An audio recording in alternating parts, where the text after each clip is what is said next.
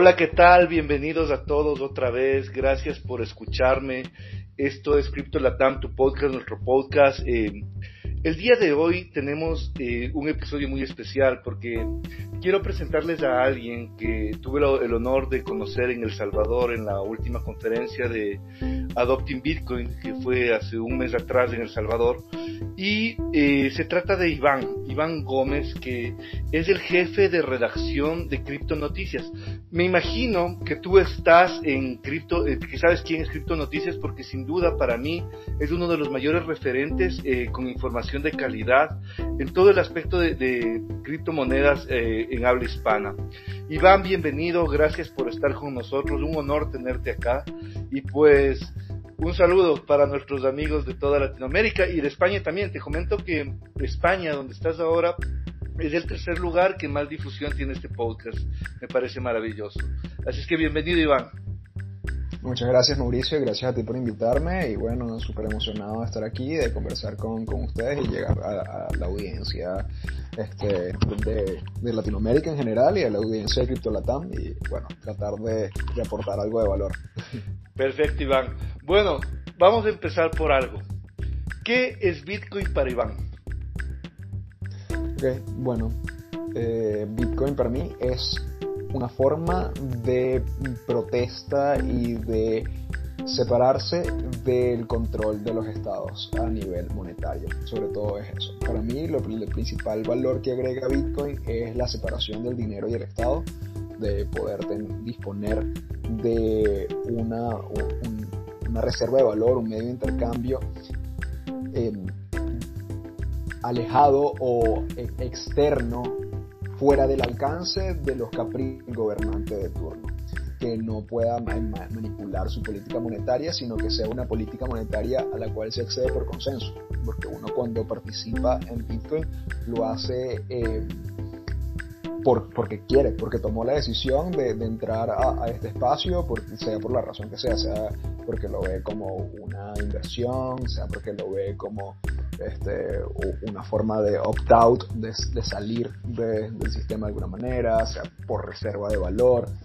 Mucha, cada quien tiene su, su postura y su razón por la cual entra al espacio, pero en última instancia todas estas cosas se alinean con el hecho de que todos tenemos la certeza de que las reglas que están en Bitcoin, la política monetaria, todas las reglas de transacción, son las coges y tú, tú decides estar, eh, estar en ellas. A diferencia del dinero fiat, eh, que uno simplemente es arrojado cuando nace, en, en, primer lugar, a la política monetaria del sitio aleatorio donde naciste y luego a nivel general a la política monetaria fiat, este, que, que tiene este, este pro, por un lado, de ajustarse a las, a condiciones de la, de, de la demanda cosa que no tiene tanto Bitcoin, que solo tiene una oferta fija y ya a partir de eso la demanda no, no la controla inevitablemente y eso es lo que hace que sea tan volátil de cierta manera. Em, pero tú accedes, tú, tú tomas la decisión de participar de ello y a, a mí ese tema, tanto del consenso y, de tener predecibilidad, poder tener la certeza de cómo van a funcionar las cosas de aquí a 140 años al menos, mm, me da una confianza gigante y, me, hace, me hace querer este proyecto. ¿Qué tiempo, Iván, llevas en Bitcoin? ¿Cómo, cómo ingresaste al mundo cripto? Porque estamos hablando de, cuando hablamos de cripto, hablamos de tecnologías nuevas. Eh, eh, hablamos de un primer código en febrero del 2009 en, Bitcoin. Y de aquí para allá, de, ese momento para acá, han pasado nada más que eh, unos 11 años más. 10 años, a ver, 10, 10, un poco más. Pero tú, ¿en qué momento te incursionaste en esto? ¿Cómo, ¿Cómo fue tu relación con Bitcoin? La, mía fue escabrosa, ya te la cuento ahora, pero, pero cuéntame un poquito cómo fue la tuya, cómo, cómo entraste al mundo de Bitcoin y cómo llegaste ahora en este proceso de vida a ser el redactor, el jefe de redacción de, y edición de Cripto Noticias. Bueno, eh, realmente todo comenzó por Cripto Noticias. Eh, desde 2015, en 2015, que año en el que se conforma Cripto Noticias, yo, escribía en, en otro portal eh, otro blog, ahí este, estaba terminando la carrera, estaba eh, buscando trabajo, comenzando a trabajar en una consultora también, eh, pero de repente me llega esta, este concurso del otro blog en el que escribía, en el que testearon a, los escritores para ver cuál quedaba para este nuevo proyecto que se está formando y quedamos una chica y yo. Ariana se llama ella. Eh, ya, no está, ya no está con nosotros. Y bueno, desde entonces, eh, esos fueron los inicios de Criptonoticias. En, eh, Criptonoticias se fundó en abril, si no me equivoco, abril de 2015 y eh, yo ingresé en julio de 2015, apenas dos meses después. Y bueno, creo que llegar a, dirigir la, jefatura de, edición, la jefatura de, de, redacción la lleva mi compañero Rafael Gómez llegar a este punto fue eh, ha, sido como un, tránsito lógico por, la, estadía en, el periódico, ¿no? Y bueno, ahí conocí a, Bitcoin. Recuerdo que mi primer artículo fue eh, Bitcoin se acerca tímidamente a los 200 dólares, imagínate. ¿Y empezaste a invertir en Bitcoin ya en el 2015? No, no, no, no. Y, bueno, realmente, si te soy sincero, nunca nunca he comprado Bitcoin en mi vida sí he vendido, pero nunca he comprado. Y bueno, ya se puede este, tomar eh, conclusiones a ese respecto.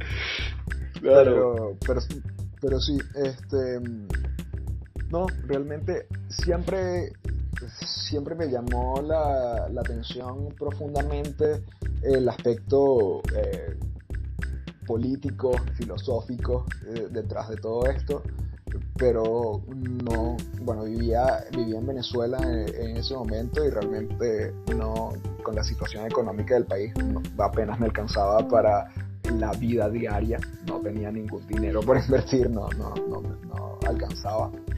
Este, y bueno, eh, ahorrar ya fue un, proceso con, que comenzó con el crecimiento de criptonoticias. En adelante era todo muy ajustado en ese momento. Excelente, excelente, Iván.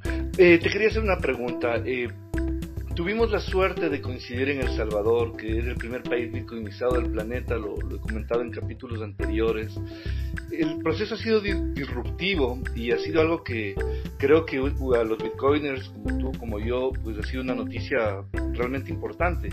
Incluso con los temas de control gubernamental que presenta el, el tema actualmente. Por ejemplo, leía yo en Cripto Noticias que no les gustó mucho el tema de, Chivo Wallet, por ejemplo, es uno de los artículos que leí en días anteriores y tienen toda la razón porque se vuelve totalmente centralizado. Pero fuera de estos problemas de forma, porque pienso que al inicio todo existen problemas de forma, es lo que hablaba la ministra ahí cuando estuvimos en la conferencia, eh, decía, claro, es que somos el primer país en implementarlo, obviamente vamos a tener problemas de inicio. Pero tú, ¿cómo ves este, este, este paso del Salvador? ¿Cómo ves El Salvador ¿Qué futuro le ves al Salvador? Eh, ¿Crees que yo también le veo ahí, y perdón que te haga pregunta sobre pregunta, pero eh, una debilidad política sería que se acabe el gobierno de Bukele? que cambien de lineamiento, que vuelva el FMNL o Arena o lo que fuera a la, al, poder, eh, sería una, una, una, amenaza grande para el sistema de victimización en El Salvador. ¿Y qué otros países ¿Tú crees que podrían acercarse al tema de la bitcoinización próximamente? Estamos oyendo de Paraguay y otros tantos. Pero cuéntame un poquito tú que estás más al tanto, que estás en el front line de la información y tienes información de valor y de primera mano.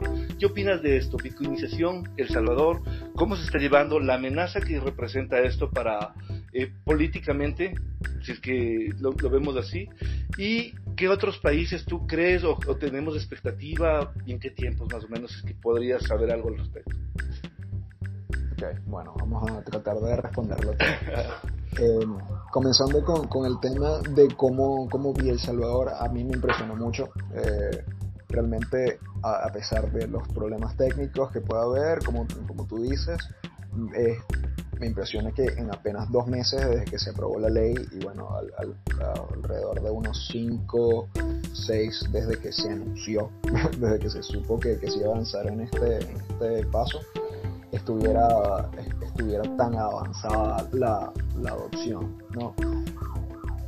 Evidentemente, o sea, y sobre todo estando en, Latinoamérica y viniendo yo de Latinoamérica, donde eh, los anuncios de los políticos eh, generalmente se quedan en el aire muchas veces, eh, más bien creo que la determinación y la sí, la resolución con la que se ha avanzado aquí en, El Salvador para la adopción de Bitcoin ha sido, ha sido impresionante. Impresionante hay, hay como burbujas, no, no hay que exagerar tampoco de que todo El Salvador este, tiene un letrero de, que adoptan Bitcoin. En, la zona rosa, que era donde se está realizando el evento, era bastante frecuente, pero bueno, según nos refería eh, salvadoreños propiamente, el mismo Chicago de, de, que está en Twitter y bueno, otros amigos con, de, de Tape. Eh, nos decían que esa era como una de las zonas más privilegiadas de, la capital salvadoreña y luego precisamente movidos por esta curiosidad de ver el contraste nos fuimos si, te soy sincero quería entrevistar a alguna mara que estuviera usando usando Bitcoin pero nadie, nadie que nadie de los salvadoreños que conocí conocía alguna que me pudiera referir. Me pasó lo mismo fuimos, al centro de San Salvador eh, al casco histórico y ahí sí vimos más esa diferencia. Entrevistamos a, a, a, los vendedores informales que había por la zona y de ellos solo, solo dos, uno o dos, dos, eh, aceptaba pagos con, con, Bitcoin. De resto, nadie y se veía cierto, cierto rechazo, ¿no? Eh, hasta cierto punto. Eh, otra cosa que, que, noté mucho en El Salvador fue la, la polarización política hay una gran identificación de Bitcoin con Bukele. O sea, para la gente Bitcoin es Bukele. Y si no te gusta Bukele, no te gusta Bitcoin por añadidura. Y exacto, entonces lo descartan de antemano y no le dan la oportunidad tampoco a, ver qué hay ahí. Y de ahí salto al tema que dices de la continuidad política, la continuidad en el gobierno. Eh, yo creo que sí, realmente para, para que este proyecto siga adelante eh, es un, eh, está, está en riesgo el, el, término del mandato. O sea, el término del mandato hace que esté en riesgo la continuidad del proyecto de Bitcoin en, en El Salvador menos de que de verdad de aquí a que termine el periodo presidencial las ganancias o sean, sean tan exorbitantes que lo hagan, le hagan cambiar de parecer al próximo gobierno. Pero ya viendo el, el rechazo actual este, que hay, eh, o sea, que se ha utilizado como bandera política para ir contra Bukele, el tema de la adopción de Bitcoin, creo que sí es, es algo, algo riesgoso. No, no, estoy tan, tan consciente de, de, de, qué partido, creo que es más de FMNL, pero no estoy seguro que, que ha venido este rechazo.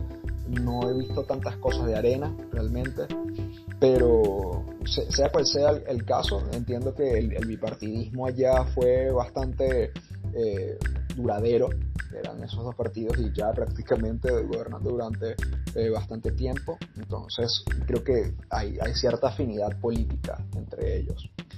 Eh,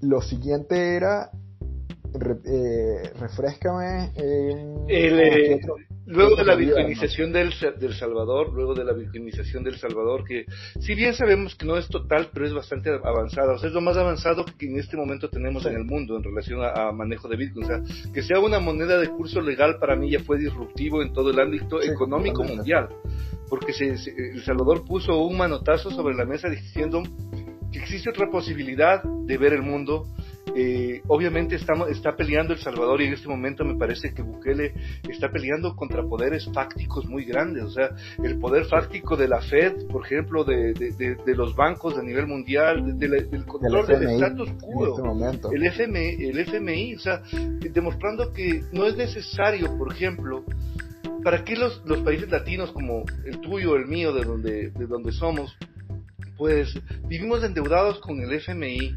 Cuando hay la posibilidad de emitir como eh, los bonos que, que propuso eh, el, señor de Blockstream, el, Samsung, Samsung, se me acaba de ir el nombre. y, Samsung Ajá, Entonces, él, él, propone una economía diferente de naciones, o sea, en la que realmente se pone en tela de duda, primero la validez del, del, del, dinero como nos lo tienen, eh, como nos lo han hecho comer el cuento a todas las naciones del planeta, este sobreendeudamiento de, la, de, las regiones como las nuestras, es complejo y la siguiente que yo te preguntaba es, eh, luego del Salvador, estamos viendo ya a un proyecto en Paraguay, en la Cámara de, Senadores, de Representantes, ya, ya presentado. Eh, estamos oyendo muchos, muchos eh, rumores de diferentes lugares del, del planeta. Zimbabue es otro que es muy posible. Ecuador, eh, con, con, las dificultades que tenemos al tener un, eh, de presidente a, una, a, un dueño del banco, de los bancos más grandes del Ecuador. Pero el, el, el asunto es que van sonando algunos sitios. ¿Qué nos puedes contar de eso? ¿Cuál crees que sea la, cuál crees que sea el siguiente punto o el siguiente país que adopte Bitcoin, no sé si como moneda de curso legal, o sea, si es que ya lo adoptarían solo en tema transaccional sería fabuloso. Pero ¿cómo, cómo le ves tú al panorama? Porque América Latina eh, eh, eh, tiene, está regresando a ver, cuando tuvimos, estuvimos en El Salvador, por ejemplo, hablábamos con Mónica Tajer y ella decía que de, algunos gobiernos de, de Latinoamérica le estaban ya consultando cómo era el tema, la normativa y todo. Entonces, ¿tú qué conoces al respecto? Tú que estás en el front line de la información. Bueno, eh, igual me, gustaría comentar un poco más de, lo anterior, que me parece muy interesante. Claro, claro. Porque eh, El Salvador tiene la diferencia respecto a otros países o, a los habitantes, a los individuos de, de, otros países que usan Bitcoin, son Bitcoiners y que, este, que guardan, ahorran con Bitcoin, que su implementación ha sido como medio de pago. Y aún en esta época en, la que, hay variaciones importantes de, precio, tenemos una caída de, de 20% a la semana y es normal, no es, no es nada de, lo que nos asustemos ya ni nada por el estilo, pero es algo que sigue sucediendo, ellos están apostando a Bitcoin como, como medio de intercambio. Y como reserva de valor también el Estado, ¿no? Sí, también, también. Pero, pero a, nivel, de, ciudadanos, a nivel de pobladores, eh, la visión de, la, de muchos de ellos es utilizarlo para, para gastos, realmente. Hay uno, porque mm, creo que ha sido, eh, por un lado fue la manera en la que se implementó, este, porque con el monedero y todo esto, y la gente asocia dinero con gastar, porque es parte de, de lo que ha hecho la, economía fiat, ¿no? Este, hacernos más consumidores que, ahorristas y más bien este, se, condena un poco eh, el ahorro, eh, el atesoramiento de valor y también la misma naturaleza del dinero. Si se te está devaluando el dinero, mejor salir de ello y, poder tenerlo en cosas que, que lo conserven más. Eh, que empuja. El, bueno, cuando vives una hiperinflación, te podrás imaginar que es el triple. Eso es como que esto es basura, por favor, quítemelo encima.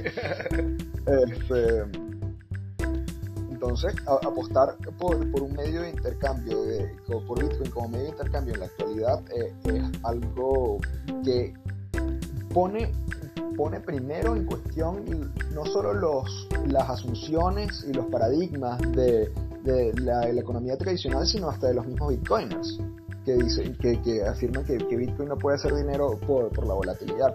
Y sí, crea fricciones, y sí, eh, eh, pero al, al, final una persona que, que, está bitcoinizada, o sea, que su economía se basa exclusivamente en Bitcoin, y más bien no, este, no compra, sino que tiene que a, veces o, vender o utilizar eh, herramientas como Bitrefill o, o otras pasarelas que, te permiten acceder a, productos directamente. Eh, no, no estás pensando tanto en, en, la variación del precio, como que recibes un pago en, BTC a un precio y lo vendes a otro y como que simplemente eh, es lo que está, tienes que vivir tu cotidianidad, no, no, no te queda de otra. Y bueno, en El Salvador está, está ese caso de uso, me parece muy interesante porque pone eso, eh, pone entredicho las asunciones de Bitcoin es medio intercambio, solo reserva valor, puede que sea este, ¿cómo que dicen? Una, un, medio de cambio congelado en el tiempo, ¿no? Que está como que postergado para el futuro, pero no necesariamente. Eh, si bien puede no ser lo más eficiente, igual es útil, igual funciona, y más con, con Lightning, más con poder utilizar la, red de pagos de, Lightning, facilita muchísimo las cosas. Lightning es impresionante. Y luego, lo otro es lo que mencionas del FMI, los bonos, y pone en, entredicho también la dependencia de, los países endeudados con, con, estas grandes organizaciones y grandes prestamistas que al final terminan imponiendo sus condiciones por, por esos préstamos y, terminan eh, influyendo poderosamente en la política monetaria de esos países según sea, sea la disposición que tengan. Entonces, también es poder eh, emitir estos bonos, que si bien sigue siendo una estrategia fiat y, todo lo que se quiera, otorga soberanía a, a, los países en tanto que ya no, ya no tienes que aceptar las condiciones de un tercero para poder decidir qué hacer con, con, el, dinero que estás obteniendo en deuda, sí, pero este, obteniendo al final para ti.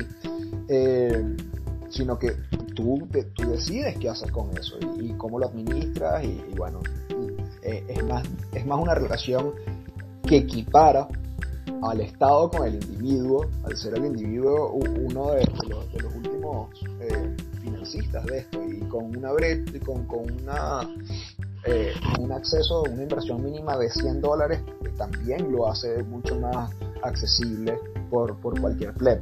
Cualquiera puede acceder a, a, esa, a esa oportunidad. Entonces cambia muchísimo la, la dinámica de poder internacional. Este hecho, creo que no, no se ha caído en cuenta, no se ha sido consciente de realmente las implicaciones que esto puede tener y a, mí me parece, comparto, comparto con Samsung, que esto puede ser aún más atractivo para, para gobiernos del mundo, aún que la adopción de, de Bitcoin eh, como, como moneda de curso legal, el poder tenerlo como instrumento de financiamiento. Creo que en efecto esto puede impulsar la, la ola de FOMO a nivel Estado-Nación eh, este, por, por tener eh, esos retornos.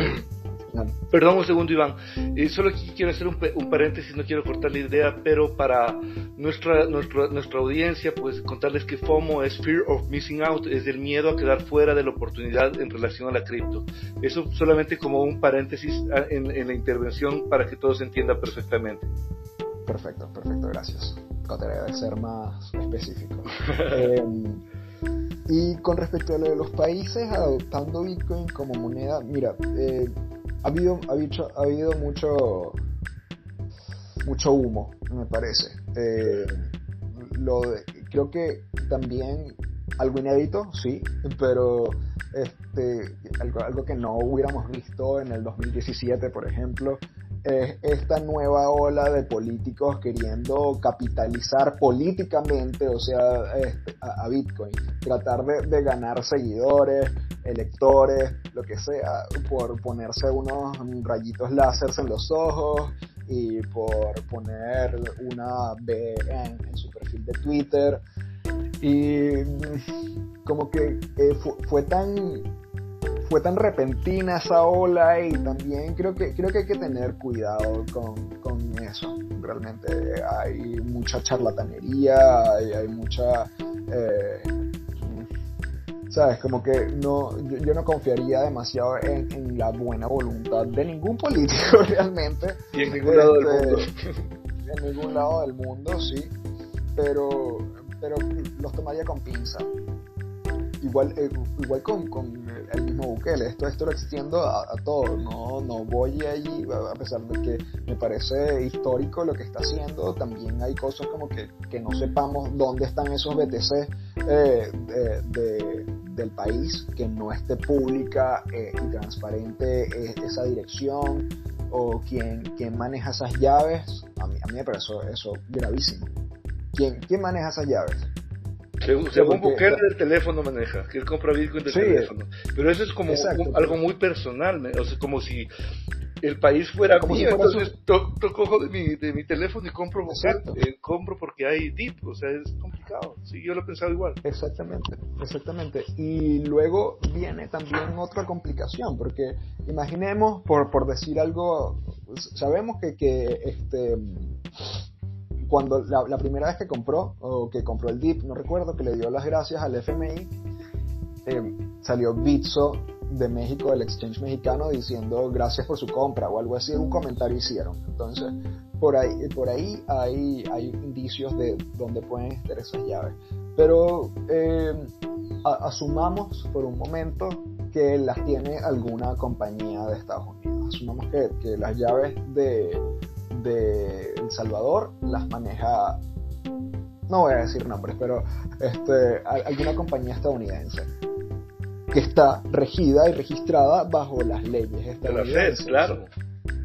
¿Qué pasa cuando tienes tu oro en otro país y alguien te quiere embargar? te lo confisca, tan fácil como eso. O sea, eh, si, si, no hay soberanía en el manejo de las llaves del Salvador, no hay, no hay, no están usando Bitcoin en lo absoluto, porque es, como si cualquier otro, cualquier estado pudiera decir, no, mira, como ahora eres autoritario y tienes, esto está en visos de dictadura y tal, no podemos permitir que, que, sigas con eso, te vamos a poner, eh, sale, ¿cómo se llama?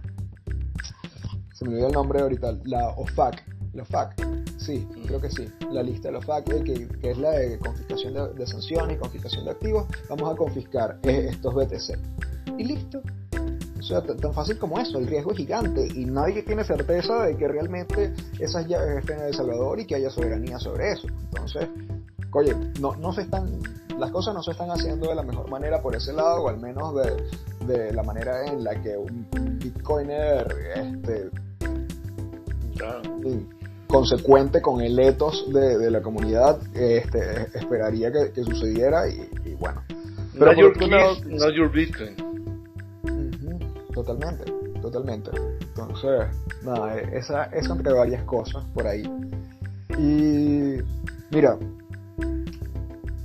la, la gran diferencia de otros proyectos de ley en el mundo sobre Bitcoin con el de Bukele es que, por un lado, en, otros sitios son diputados, son como eh, células de partidos en el poder legislativo los que están tratando de impulsar la propuesta y que se tienen que se tienen que eh, enfrentar a, partidos contrarios, se tienen que enfrentar al mismo ejecutivo, a otros poderes. En cambio, con Bukele, no, no solo es el ejecutivo, sino realmente su partido es plenipotenciario, como sabemos. O sea, tiene mayoría parlamentaria, tiene este control sobre los, magistrados también son favorables a él en, el Poder Judicial. Entonces, como que tiene pocas trabas para su actuar. su palabra es ley, básicamente, y casi eh, las cosas que dice y, y, quiere hacer simplemente se hacen sin, sin muchas fricciones. Entonces, para mí eso es una diferencia sustancial con, con, respecto a cualquier otro país del mundo.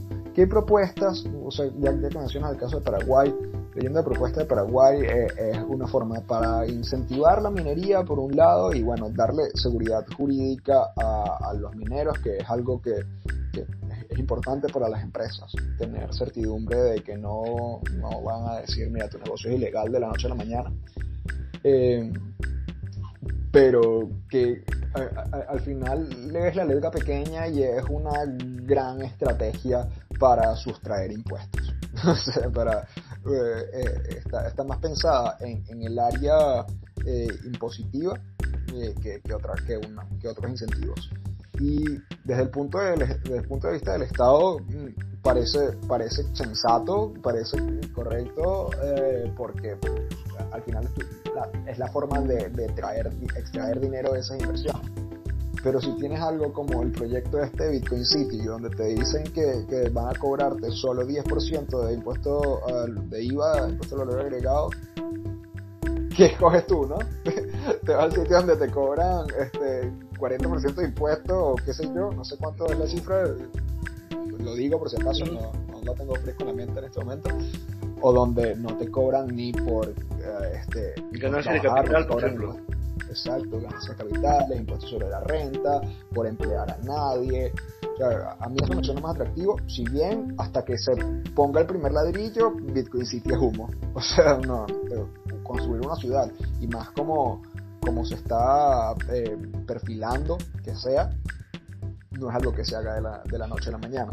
Entonces, hasta que no se ponga la primera piedra, no, tampoco podemos estar dando eso por sentado. Que ya hay gente de que no, ya voy a comprar una, un terreno allá en Conchagua y en La Unión. Entonces, bueno, vamos a ver qué pasa, ¿no? Claro, y también a los precios que seguramente estará Bitcoin City, porque el valor de inversión, por ejemplo, eh, una de las cosas que mencionaba Bukele eran tres Bitcoins eh, si tú quieres tener la ciudadanía eh, salvadoreña, ¿verdad? Tienes un valor de inversión de tres Bitcoins. En este momento estamos hablando de alrededor de 150 mil dólares. habrá que ver, el tiempo nos dirá cómo se va perfilando todo, estimado Iván tengo tantas cosas en carpeta, pero en honor al tiempo y a la, y a la afición y a la, y a la atención que nos permite nuestro, nuestra afición, nuestros oyentes, pues decirte que realmente eh, estamos aquí. Que yo creo de mi parte que Bitcoin es una oportunidad, para mí Bitcoin es la libertad, de cierta manera es libertad porque permite a personas eh, comunes, tal vez como yo o como las personas de las comunidades donde trabajo, que tengan un, acercamiento más cercano a la ganancia, de, a, riqueza, a una forma diferente de ver, a una forma diferente de transaccionar, a una forma diferente de definitivamente de ver el, mundo. Creo que Bitcoin es una oportunidad bien empleada para las personas. Creo que definitivamente lo que puede marcarnos en el futuro es una, una sociedad de pronto un poquito más justa, porque claro, tú puedes decir, antes podías comprarte unas acciones en la, en la, de Tesla hace nueve años y tendrías mucho dinero y tal cosa, pero la dificultad del ciudadano común acceder a algo así, versus la posibilidad ahora, incluso con la redlining, que es fabulosa, eh, de poder eh, acceder a, los beneficios de Bitcoin con todas las, implementaciones de tecnología, con todos los divs, con todos los bullies y con todos los bears que nos van a tocar en el transcurso de la vida, pues es interesante. Pero sobre todo yo sí estoy seguro que desde febrero del 2009 algo cambió y algo está cambiando en la humanidad. Que tenga yo el gusto de estar ahora sentado virtualmente contigo en Cataluña y yo desde Quito, Ecuador, para decirte pues queremos, queremos conocer más de Bitcoin y siempre, siempre estaremos prestos a buscar una oportunidad de mejora pues, para las personas, porque creo que como te decía es libertad y es la posibilidad de igualar un poco este, esta desbalanza súper fuerte que hemos tenido en la historia.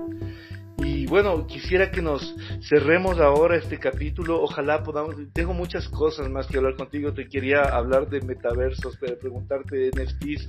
Tenemos un montón de cosas en carpeta. Espero me des la oportunidad de en, una próxima ocasión pues sentarnos y hablar más allá de Bitcoin, porque con Bitcoin estamos hablando de la puerta de entrada al mundo de las criptomonedas, y tú lo sabes. El, el, el tema ahora que manejan tanto en cripto, en cripto noticias, que se oye tanto en, en el mundo, el metaverso, los NFTs y todo esto, que nos preguntan eh, muy frecuentemente hoy en día las personas que nos escuchan, pues me gustaría eh, también conversarlo en una próxima ocasión.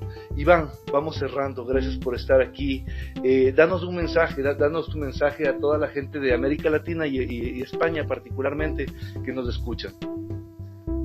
Yo particularmente eh, tengo mi foco y mi concentración devota a Bitcoin. Me parece que tiene una profundidad y tiene una cantidad de, aristas y implicaciones que eh, generalmente se, se, dejan, se dejan un poco de lado y no me alcanza tanto el tiempo para, ver todo el, el, espectro de cosas que, suelen surgir.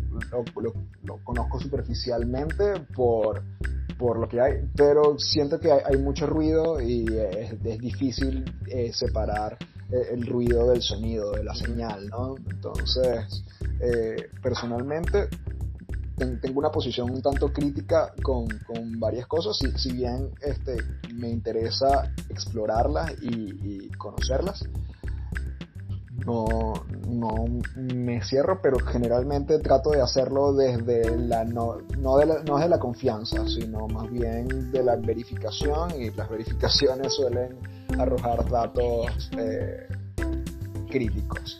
Pero bueno, eh, creo que mi mensaje sobre todo es a aprender siempre a, estudiar, a no, no desmayar por la dificultad que pueda suponer ciertos temas en un principio, sino ir colocando ah, un aprendizaje al día, este, ir aprendiendo poco a poco y, cosechando, cultivando eso, porque al final eh, es, algo que nadie te quita y que, o sea, el, conocimiento, un valor que no es solo tuyo y también no desesperar por la cantidad de información porque esto es algo que no se agota nunca. llevo seis años aquí viendo, viendo todo esto y aún siento que me falta demasiado por aprender. Claro Entonces, bueno, nada, a, seguir estudiando. Bueno, eh, Iván, gracias por estar aquí, gracias por acompañarnos en Crypto Latam el día de hoy.